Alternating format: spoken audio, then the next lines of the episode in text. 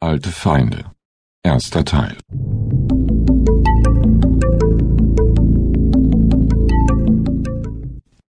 Der Mann legte den Telefonhörer auf die Gabel und schloss die Augen.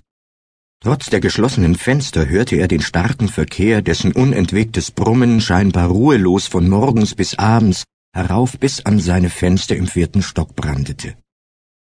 Der Anruf hatte ihn verstimmt. Warum konnte sich dieser vertrottelte Alte nicht an die Absprachen halten, die sie zu ihrer eigenen Sicherheit getroffen hatten? Warum rief der hier an? Nicht genug, dass auch er sich dadurch gezwungen sah zu handeln. Der Mann öffnete die Augen wieder. Er wusste, was zu tun war und zog ein nicht registriertes Mobiltelefon aus der Tasche. Er drückte auf eine Nummer des Kurzwahlspeichers und lauschte dem Rufton. Als sich am anderen Ende jemand meldete, sagte der Mann nur Adler, heute Abend um acht in der Bar. Sofort legte er auf. Auf den Adler war Verlass, das wusste er. Sein Blick glitt durch das Fenster hinaus über den vielbefahrenen Platz. Gegenüber lag das Gebäude des Sportclubs Dynamo, in dessen Fenster sich die Mittagssonne spiegelte. Vielleicht sollte ich wieder mal zu einem Spiel gehen, überlegte er. Das letzte Spiel hatte er gesehen, als sie mit Beskow den russischen Pokal geholt hatten. Irgendwo muss noch die Gedenkmünze sein, die nach dem Tod des alten Mannes ausgegeben worden war. Ein sentimentales Lächeln legte sich auf sein ansonsten hartes Gesicht. Entschlossen erhob er sich aus seinem Sessel und schloss die Schublade ab. Dann verließ er sein Büro, ohne der Sekretärin Bescheid zu geben, wo er zu erreichen war. Die Leiche war übel zugerichtet und lag bereits ein paar Tage im Wald. Der kleine Mann im weißen Schutzanzug verstaute seine Utensilien in der Arzttasche und drehte sich zu Michael Sokolow, genannt der Falke, um, der schweigend auf das sah, was von der Frau übrig geblieben war. Der Leichnam weist zu viele Verletzungen auf, um schon jetzt eine mögliche Todesursache zu benennen, erklärte Dr. Taras Bulba Polian, schließlich und strich sich über die Glatze. Zahlreiche Schnitte und Wunden sind am ganzen Körper zu finden.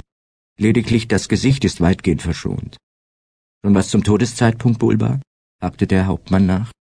Der Kosake wiegte den kahlen Schädel hin und her. Ich vermute, der Tod dürfte so vor etwa zwei oder drei Tagen eingetreten sein. Abgelegt wurde sie hier sicher erst später. Mehr nach der Untersuchung. Der Mediziner, der in Anbetracht der wirklich übel zugerichteten Frauenleiche einsilbiger als sonst, wandte sich ab und verließ die kleine Lichtung in Richtung seines Autos. Hauptmann Sokolow trat einen Schritt zur Seite, um die Männer mit der Bahre vorbeizulassen. Schweigsam verfolgte er, wie das, was bis vor wenigen Tagen eine wunderschöne junge Frau gewesen war, in den Sarg gehoben wurde.